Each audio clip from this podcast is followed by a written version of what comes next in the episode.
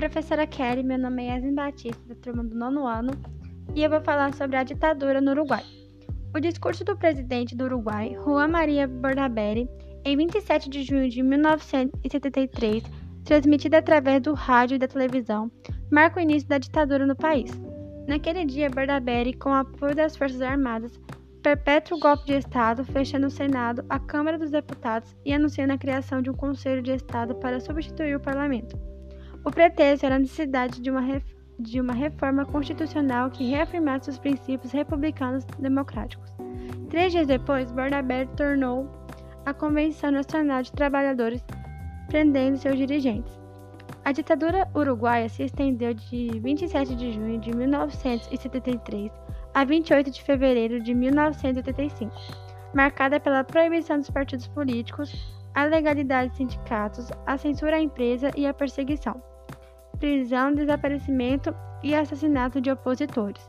Durante a década de 1960, houve um processo de deteriorização social e política com notável aumento dos conflitos, que incluiu a luta armada de guerrilhas urbanas, entre as quais se destacou o Movimento de Libertação Nacional Tupamaros. Em 1972, o exército e a polícia prenderam os dirigentes. Prenderam os dirigentes.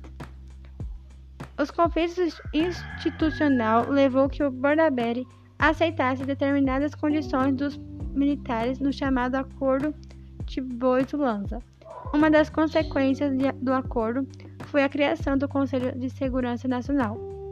Na mesma madrugada em que se gestou o golpe de Estado, a Convenção Nacional de Trabalhadores convocou a greve geral mais longa da história do país, que durou 15 dias.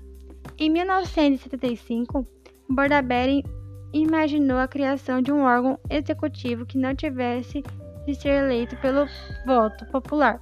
O Conselho da Nação, integrado por personalidades, membros da, cor, da Suprema Corte, figuras de grande re relevância e comandantes das Forças Armadas. Em 1 de junho de 1973, Bordaberry condicionou a permanência do cargo com a citação de suas propostas, presentes dos militares na condução da República, institucionalizada por meio de reforma constitucional soberana nacional, exercida, exercida mediante plebiscito ou pelo Conselho da Nação. A, proibi a proibição das ideias e agrupamentos marxistas eliminação da democracia representativa, o presidente da República seria eleito para um período de cinco anos pelo Conselho. A proposta desagradou os militares, que acabaram por rechaçá-la. Em 11 de junho, ocorreu a última tentativa de conciliação. Nem os generais aceitaram o plano do presidente, nem este, nem este concordou em firmar centenas de proscrições de políticos.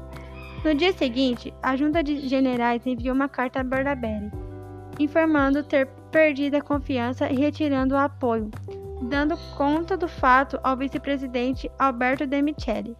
Em 12 de junho, De Michele assume a presidência, substituído em 1 de setembro por Aparício Mendes, que é embolsado para um período de cinco anos.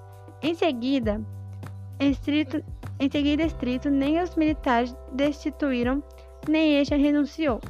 Tampouco fez de Michele, até, onde, até 1 de março de 1977, quando deveria terminar o mandato de Bordaberry, coexistiram de, de juro três presidentes.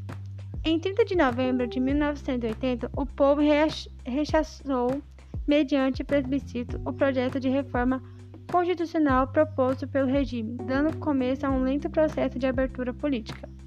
Depois das eleições de 25 de novembro de 1984, em que, o triunfo, que, em que triunfa o Partido Colorado, assume finalmente em 1 de março de 1985 Júlio Maria Sanguinetti, retornando o poder aos civis.